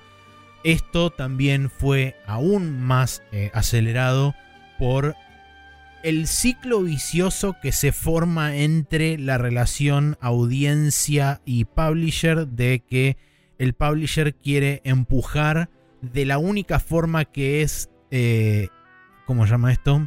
Em, empíricamente demostrable que la tecnología en la que están trabajando es mejor y la única forma de hacerlo es a través de las visuales. Entonces empujan el, apartado visual y la gente compra ese apartado visual, por ende demanda aún más calidad visual y eso es en definitiva el círculo vicioso que encarece y infla artificialmente inclusive diría todavía a cada vez más generación a generación los presupuestos de los juegos en general. Por eso digo que es un riesgo financiero y no un riesgo creativo. El, apostar en siempre hacer lo mismo y cada vez eh, porque uno diría, bueno, no les convendría hacer juegos de más variada, este, de más variado calibre o de más variado presupuesto e inclusive de más variado género. Y vos dirías, y en principio sí, porque son apuestas más chicas y si perdés, perdés poca plata. Pero cada una de esas pérdidas para un publisher le representa cosas que directamente no podría hacer y podría poner esa plata en hacer algo más grande. Y así es como se ve. No se ve como un riesgo creativo, se ve como estoy perdiendo plata, no, estoy apostando en algo nuevo. Entonces, y eso es justamente porque hoy en día el 90% de las empresas está controlada por gente de finanzas, de marketing o de ventas, y no hay nadie desde el lado de ingeniería o desarrollo o diseño, como en muchos casos ocurrió durante los primeros años de la industria hasta más o menos la fin de la década del 90, principio de los 2000. Mm. Sí, em, como decías, eh, no sé si diría, entre comillas, en un principio, diría, sí les conviene diversificar, seguro. El tema es que eh, está esta visión cortoplacista de ahora esto está de moda, si hago esto ahora, ahora gano más plata. Que la hora para ellos significa cinco años más adelante, que nadie sabe si eso es cierto o no. Estamos de acuerdo. Em, y, les ha fallado zarpado, como un saludo al Arkham, eh, al, ¿cómo es? al Gotham Knights y todo eso. Em, y al otro que están haciendo ahora, que también no me sale. No, al, Avengers 1 y al Gotham Knights el otro, que no sabemos todavía No, y al Suicide Squad, que todavía ni ah, perdón, sale. Perdón, al Suicide Squad, sí. Volantasísimo. Eh, pero bueno, a lo que voy es. Em, si vos haces 10 juegos medianos pulidos eh, de distintas cosas y vendes 7, ponele, o 5 inclusive, capaz te costeas todo y ganas un poco de plata. Si haces un Call of Duty por año, vas a vender una pelotuda cantidad de plata. Eh, Pero el día que no la pegás, el día que haces un Call of Duty que ya no está bueno, el día que otra empresa te primerea y saca un shooter antes que vos, te quedas en pelotas. Y te quedas en pelotas vos y miles de personas a lo largo de un montón de estudios. Entonces siempre tenés que apostar a que tu Call of Duty sea lo mejor que hay en la industria, que es lo que decías vos. Es tipo, siempre tenés que estar en la cresta de la ola, siempre tenés que marcar tendencia. Es una presión ridícula. O sea, y no escala. Es, es una Por supuesto que no. ridiculez. Encima ahora que quieren volverlo una sola plataforma, eh, estaban hablando, no me acuerdo en qué podcast era, si era Jeff Gersman o quién, de que van a tener que ir deprecando cosas de los viejos Call of Duty cuando van agregando nuevas, porque si no, no pueden balancear eso para siempre, ¿viste? Si van agregando nuevas armas. Sí, un, Eh, un detalle muy interesante del mega thread que hizo Rami hablando de bocha de cosas, que es un thread que recomiendo un Es que lo vi y había pocos posts en el... Eh, no sé está si está como mal, Twitter anda como el orto, no te ponen Sí. el thread completo y tenés que ir haciendo clic en, que y no lo pude ver y todo. expandir en, en varias cosas. Pero uno de, los, uno de los tweets que menciona él es hablando específicamente del caso de Activision Blizzard y dice, eh, pensarías que estamos en lo peor de lo peor ahora, pero este, si estamos literalmente en el punto donde Activision Blizzard, que hasta hace un par de años parecía invulnerable, decidió que es mejor ser adquirido por Microsoft que ponerse a competir con los Googles y Tencents y NetEases y Apples del mundo. Eh, quiere decir que la situación financiera tampoco está, este, eh, está bien dentro de, dentro de los grandes publishers, porque el hecho justamente, esto viene de mucho más arriba, pero esencialmente a lo que se refiere es que el hecho de tener que hacer básicamente doubling down financiero constantemente y tener que crecer y crecer y crecer y crecer, llega Claro. un punto en que no hay, este, no hay Sí, ya un- estaban a punto de explotar la burbuja de Activision zarpado. Encima tenían toda esa mala fama que se le empezaron a ir developers todo. También, sí. Y no podían mantener la fuerza de trabajo. De hecho, el rumor era que este año no iba a haber Call of Duty. Y de golpe sí hay. Y parece que era una expansión del anterior que se convirtió en un juego aparte. Según dicen. Y ahora la Eh, quieren, el, el spin de marketing es que no, siempre estuvimos pensando en que tenían que ser dos juegos uno atrás del otro, porque bla. No sé. Eh, Obviamente Sí. que eso no lo van a querer reconocer jamás. Pero bueno, sí. Em, Pero. Pero sí, o sea, es insostenible la industria como está hoy, ya se sabe. eh, y por eso también se presta a estas super incorporaciones, ¿no? Pero como te Em, decía yo hoy antes de empezar a charlar, cuando hablábamos del, del tema del artículo este que lo estaba leyendo, este, de la entrevista a. Sven, que es el actual presidente o CEO de, del Arian, yo te decía, esto es eh, simplemente una muestra más de que el capitalismo como modelo no sirve, porque esto es un Mm. problema simplemente que se retrotrae a eso, o sea, va mucho más allá de la industria de videojuegos o de cómo Larian hizo que Baldur's Gate 3 saliera como salió, como salió. Porque es una anomalía, sí, pero es una anomalía de un sistema que viene de muchísimo más arriba y de muchísimo más tiempo atrás. Sí, es una anomalía, entre comillas, porque no trató de hacer lo mismo que el resto, no porque sea una, anola- una, una- una anomalía en sí. Seguro. en mi sí. opinión. Y lo digo eh, porque si trazás la historia de todos los videojuegos no es una anomalía. O sea, creo que en los mismos threads de Twitter estaba... El Baldur's Gate 2 hizo lo mismo hace 20 años, ¿me entendés? Baldur's Gate 2 tenía como 100 horas de juego, 15 companions de, de party que podías reclutar, eh, cuatro intereses amorosos en todo eso. eh, había un par de números así. Y era una pelotuda cantidad de cosas que podías hacer en ese momento. Obviamente no tenía voice acting y eso. La industria, tipo, avanzó en, un montón de aspectos. Y este juego los decidió incorporar todos, haciendo que sea carísimo el juego. Podría no haber tenido todo eso y ser pulido igual, digamos. Podría haber sido sin voice acting el juego, por ejemplo. Obviamente hubiera vendido menos, seguro. No hubiera sido particularmente un peor juego por eso, en mi opinión. Hubiera sido un juego menos grande. Em, pero lo que voy es. Eh, Larian lo único que hizo fue volver a hacer algo que ya no se hacía hace rato. Entonces, decir que eso es una anomalía, en mi opinión, es eh, validar un status quo que no entiendo por qué no estamos desafiando más. Eh, estamos hablando en un plural que me incluye, pero no es verdad. pero digo, no entiendo por qué no se está desafiando más ese status quo de lo que se está hoy en día. Eh, el Hi-Fi Rush también, que hoy mencionabas, cuando salió sacudió un poco el mundo porque era un juego que decidió salir 30 dólares y le fue re bien. Y a la gente le gustó mucho y estaba re pulido y bien hecho. Y salió de la nada. Y no tenía nada que ver con nada y no era lo que la gente esperaba de ese estudio. Y nadie se quejó de cómo no hiciste un Evil Within 3. ¿Me entendés? Sí. Eh, fue como, ah, qué copado, hicieron otra cosa. Fin. Y pueden, ahora pueden hacer lo que quieran. Ahora no se ven obligados a hacer un Evil Within 3 porque ya establecieron que pueden hacer otras cosas. Y me parece genial de su parte. Sí. Eh, quizás hagan un Evil Within 3, ojo, pero pueden hacer lo que quieran. Y si bien ese juego mm. no empezó estrictamente estando bajo el, la tutela de Microsoft, es un juego que se benefició enormemente por estar, terminar bajo la tutela de Microsoft. Justo, y lo digo desde el punto de vista íntegramente financiero, ¿eh? no me estoy refiriendo a los riesgos creativos. que hubo involucrado. Sí, sí, y de nuevo, eh, también en los argumentos del mismo chabón del thread original dice, están los ejemplos, está el, el, Tears of the Kingdom, está el Skyrim, todo eso. Pero todos estos son excepciones en el sentido de Nintendo tiene billones de dólares para desarrollar por años y años el Zelda. El, el Elden Ring es de un estudio que tuvo tanto renombre que tiene la capacidad de que los publishers le den changui de laburar todo lo que quieran hasta que esté listo el juego.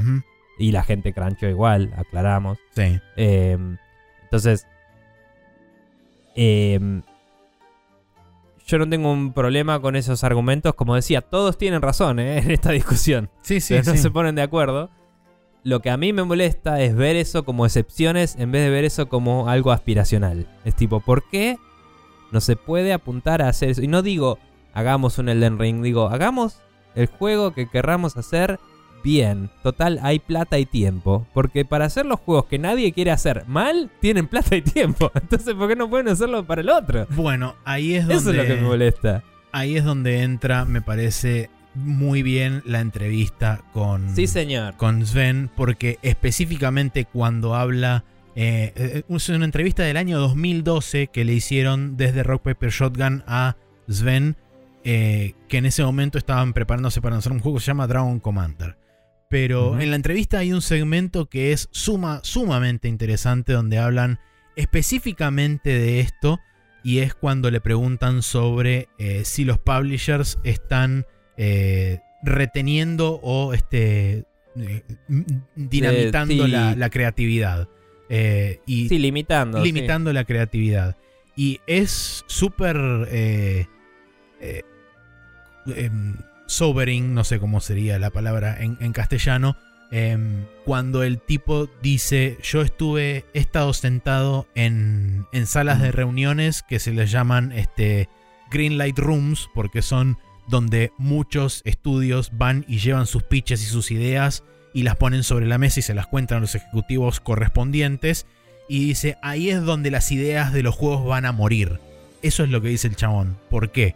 Porque cuando la gente empieza a escribir su juego, hay alguno que otro que dice, ah, mira, eso es una buena idea, qué sé yo. Y después salta o el de finanzas o el de ventas diciendo, ¿cómo podemos vender ese juego? ¿Existe algún otro ejemplo ahí afuera que se mm. pueda marketinear?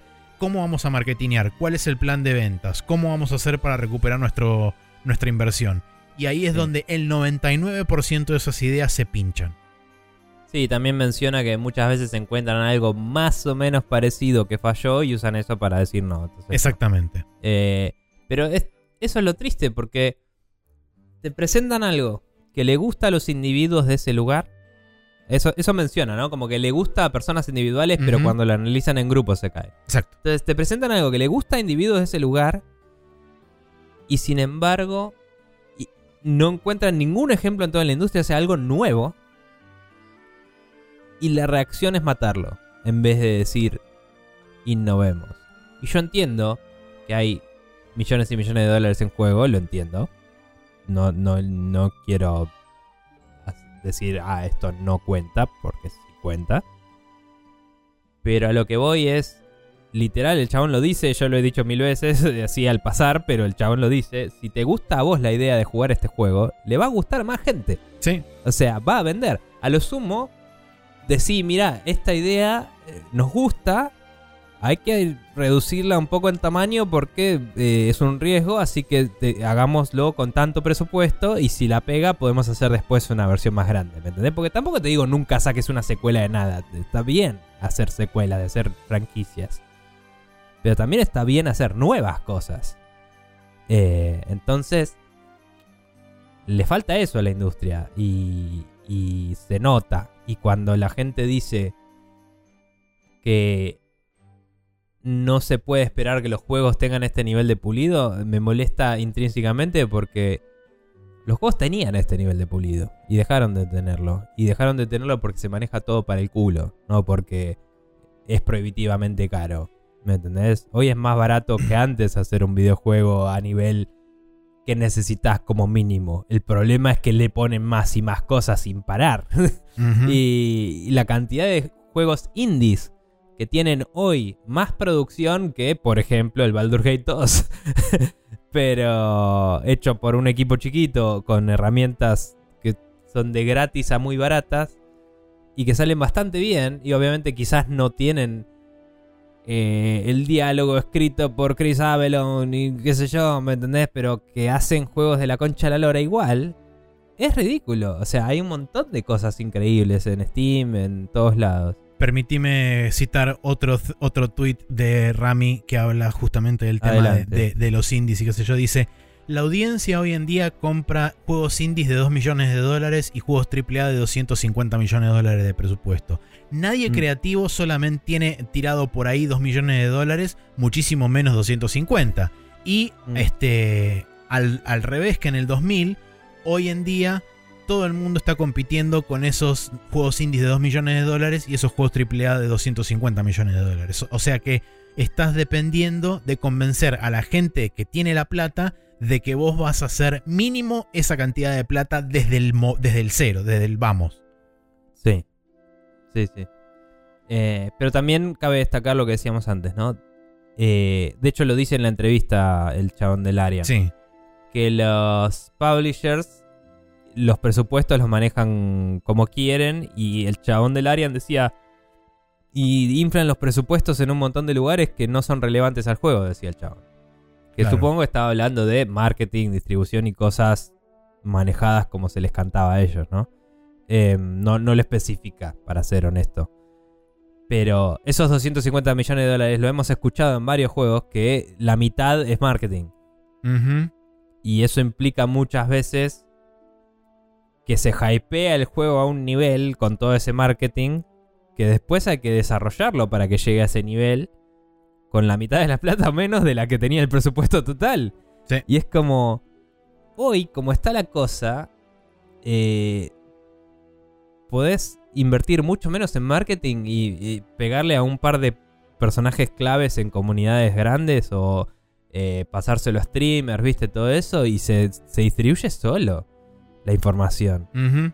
O sea, el marketing también se abarató muchísimo y los boludos siguen aprobando el mismo tamaño de presupuesto y se sigue gastando en un montón de cosas en vez de meter esa plata en el desarrollo del juego o en el testeo del juego, que me parece muy importante en muchos casos.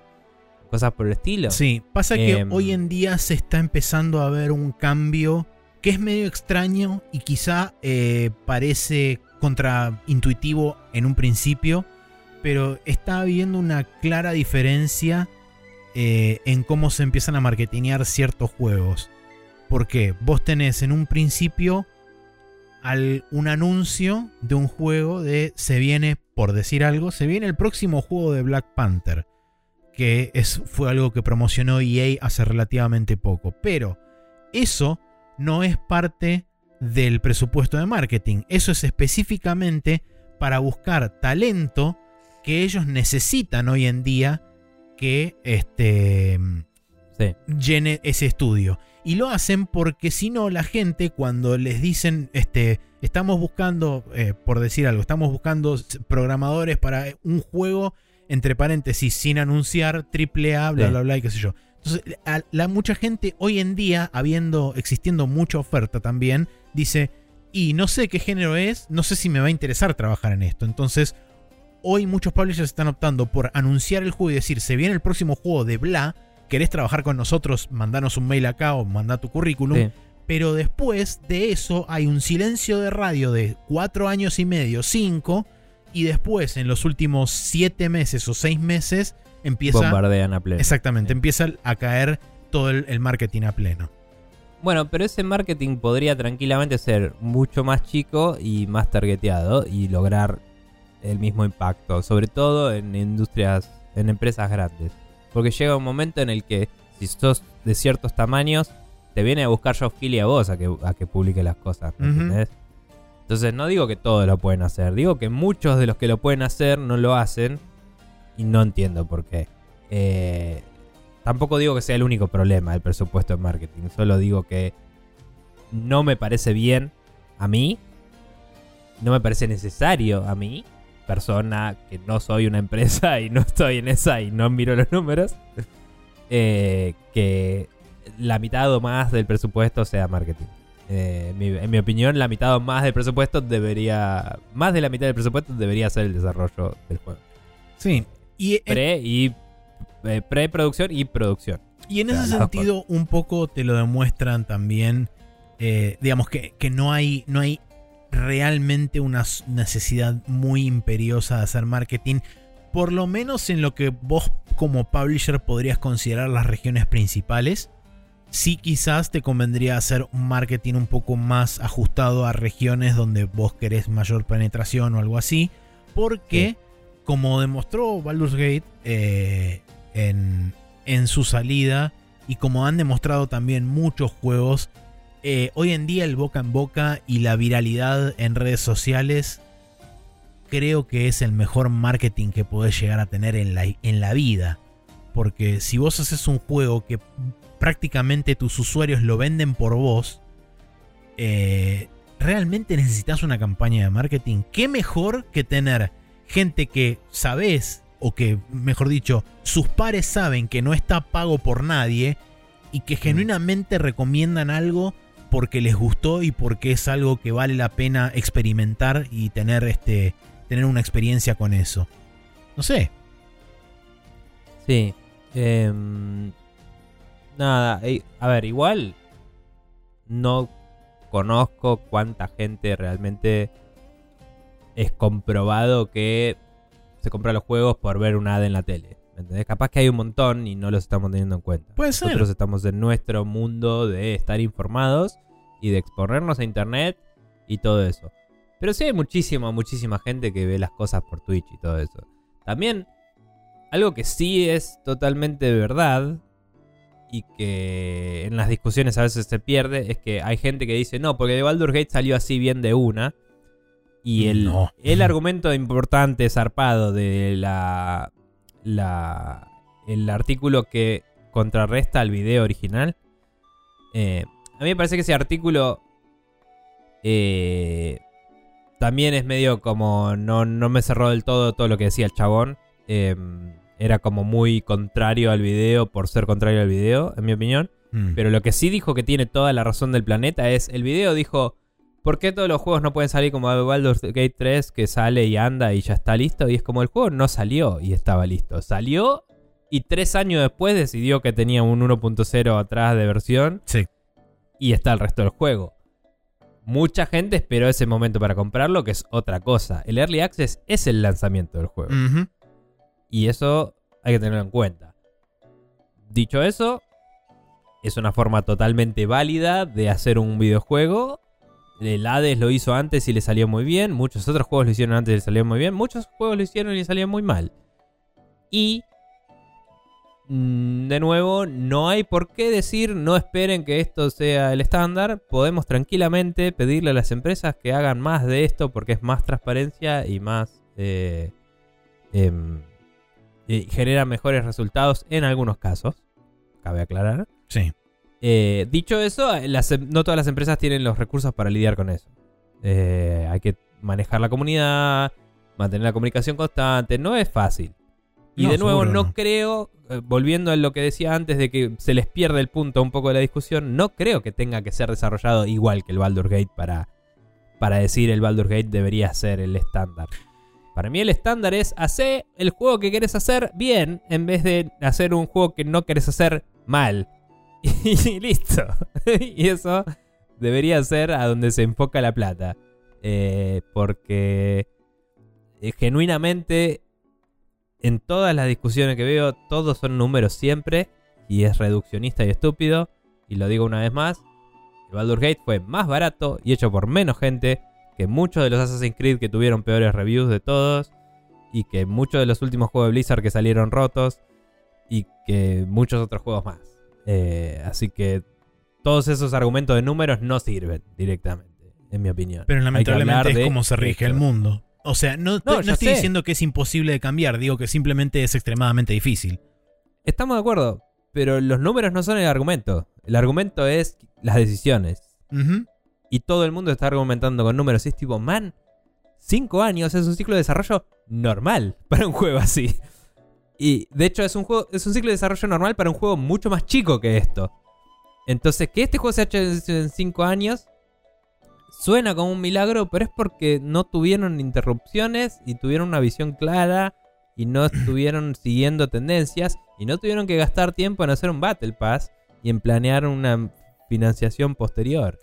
Sí, también creo que algo que los ayudó mucho, y esto es eh, por ahí donde quizá tienen un poco de ventaja por sobre otras, otros estudios, con respecto a el género específico del juego que estaban desarrollando y los juegos que vinieron desarrollando desde antes de esto. Tanto Divinity Original Sin 1 como Divinity Original Sin 2 le sirvieron al Arian para preparar su, este, sus herramientas para preparar este su workflow, para preparar a la gente que contrataron en Larian y qué sé yo.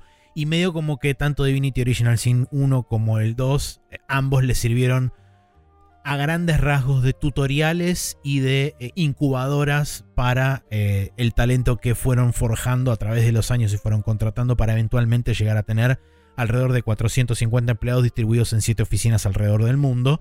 Em, y eso les dio la posibilidad también de que Baldur's Gate tuviera, según descrito por gente misma del Arian, tuviera uno de los desarrollos más organizados en los que varios de los developers estuvieron involucrados en su carrera.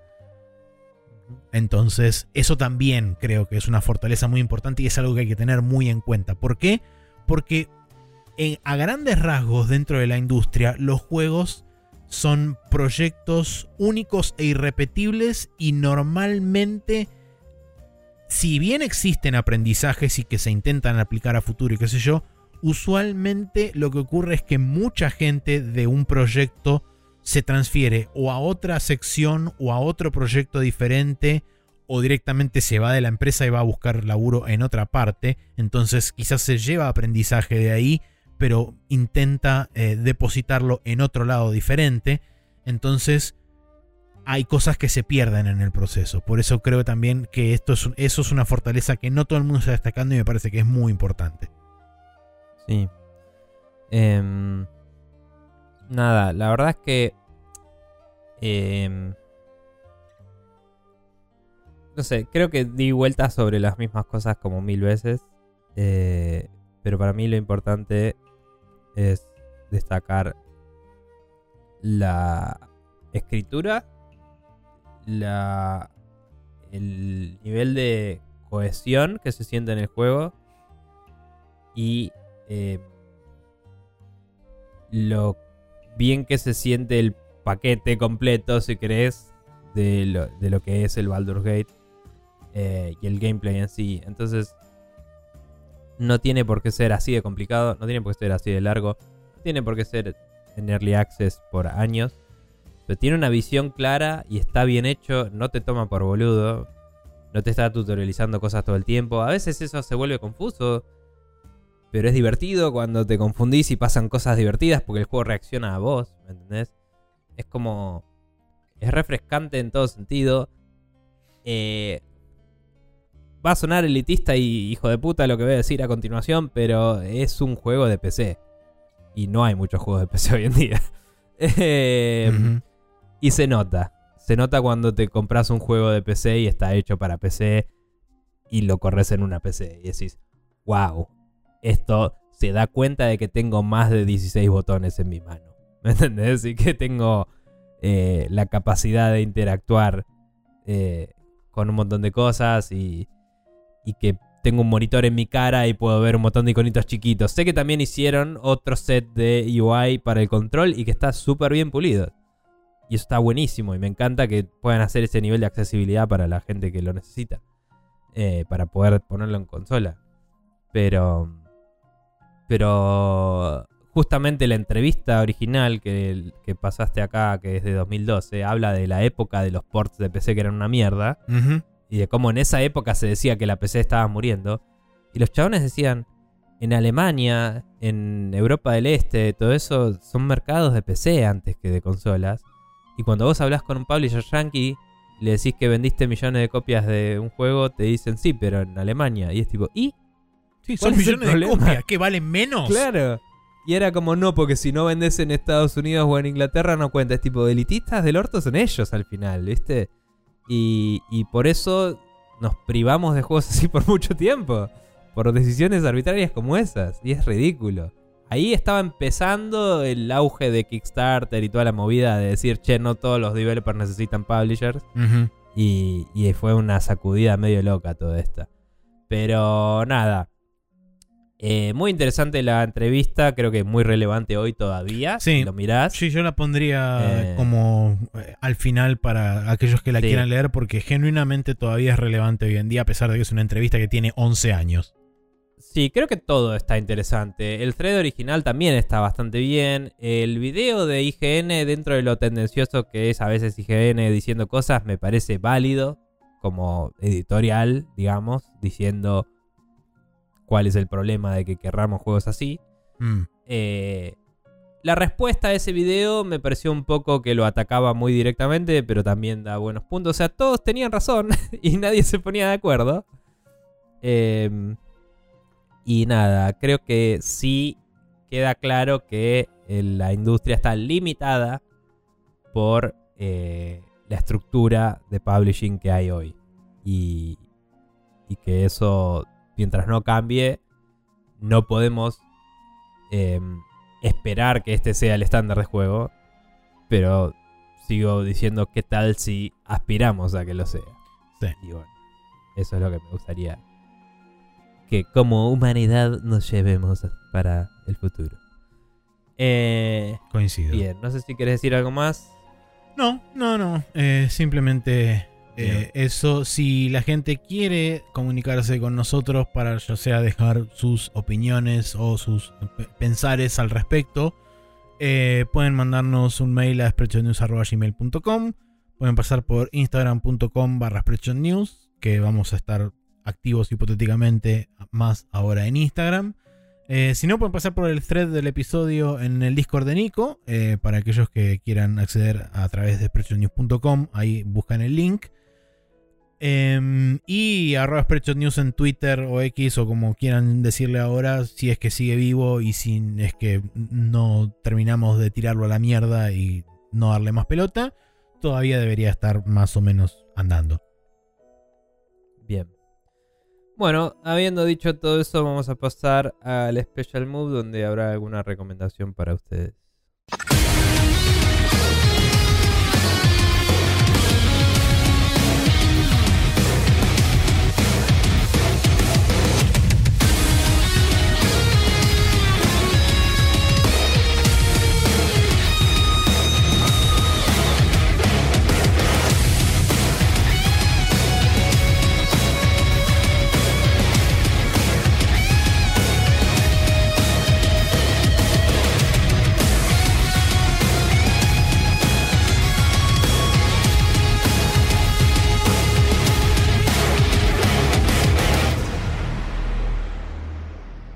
Y estamos de vuelta acá en el Special Mood donde eh, tengo una recomendación para dar.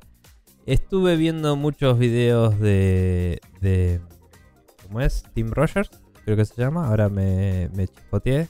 Eh, pero bueno, como dije hace un mes y medio eh, y ayer, estuve viendo muchos videos de, de este tipo. Em, que antes estaba en Kotaku. Entonces ya me vi todos los canales de su canal y eh, hay algunos videos en Kotaku que están piolas y algunos eran improvisados. Entonces el chabón lo ponían ahí y le decían, che, hablaba sobre esta cosa y empezaba a improvisar. Eh, hizo uno en el que se acordó de memoria porque tenía este tema de recall absoluto. Eh, y supongo que sería un total recall, tal vez. Em, es como Romero, que tiene memoria perfecta y tiene la habilidad de traerla a voluntad y es re loco. Sí, le preguntaron por como 43 box arts de juegos y el chabón se los acordaba prácticamente todos. Em, y ahora en este caso es un video en el cual le, básicamente le dicen que haga un review que, haga un review en el momento y el chabón se acordó del Link's Awakening porque estaba, eh, cuando grabó esto estaba anunciada la remake para Switch mm. y, y se pone a hablar de cómo el Link's Awakening original le parecía una forma perfecta de mostrar level design y game design en cómo empezaba el juego y te llevaba a distintos lugares y, y no te daba ciertas habilidades a propósito para que solo tengas un camino por donde ir y después la obtenías y podías volver y, cosas por el estilo. Eh, y va describiendo todo de memoria en el momento y, lo, obviamente en la edición le pusieron el, gameplay arriba ilustrando todo lo que menciona el chabón y es como, ah, tipo, se acuerda todo, el chabón es increíble, o sea, el nivel de detalle con el que se acuerda eh, es zarpado y te va diciendo no, porque vos estás acá y eh, empezás y vas para abajo porque es el único lugar para donde puedes ir y hay un camino y vas siguiendo el camino, el camino llega en un lugar donde eh, no puedes hacer nada más que seguir para abajo y eso te muestra que puedes caer de un piso de arriba a un piso de abajo. El camino sigue un poquito más, caes de nuevo y después ya no hay más camino, pero ves que hay un agujero y puedes seguir cayendo. Em, o hay otro, otro lado por el que puedes ir también y hay como, ah, va a haber decisiones en este juego y así. Y es como ambos lugares te llevan al mismo lugar, pero te explica que puedes ir de distintas formas y, todo así. Y, es medio como eh, el Mega Man versus Mega Man X Sequelitis, ah. pero sin Ego Raptor y sin Riding on Cars y con más eh, eh, impresión de lo zarpado que se acuerda todo chao. Em, así que nada, muy interesante y muy playero. Pero bueno. Muy bien. Maxi, Bien. Ahora sí, eh, ahora que termine de bostezar, eh, les voy a decir que si quieren suscribirse a nuestro thread y este, escuchar nuestro thread, no, si quieren suscribirse a nuestro podcast y quieren escucharlo todos los lunes a las 0.30 horas, spreadshotnews.com barra podcast, eso lo copian y lo pegan en cualquier reproductor de podcast y nos escuchan. Si no, spreadshotnews.com, ahí tienen vías de contacto, este, nos pueden encontrar a través de ese lugar en Apple Podcast, Google Play, eh, Spotify cuando tiene ganas de ponernos y si no nos mandan DNCA y nos chupan huevo. Em, o en otros podcatchers y agregadores de podcast que también están presentes por ahí. Bueno, em, eso ha sido todo por el día de la fecha. Un capítulo medio cortito, pero es lo que hay. Em, vamos a regresar la semana que viene con el anteúltimo temporal, si no me equivoco. Así es. Así es. Y nada, veremos si dónde en el mundo está Nico Viegas mientras tanto. Em, pero bueno, eh, eso ha sido todo entonces. Nos veremos la próxima y hasta luego.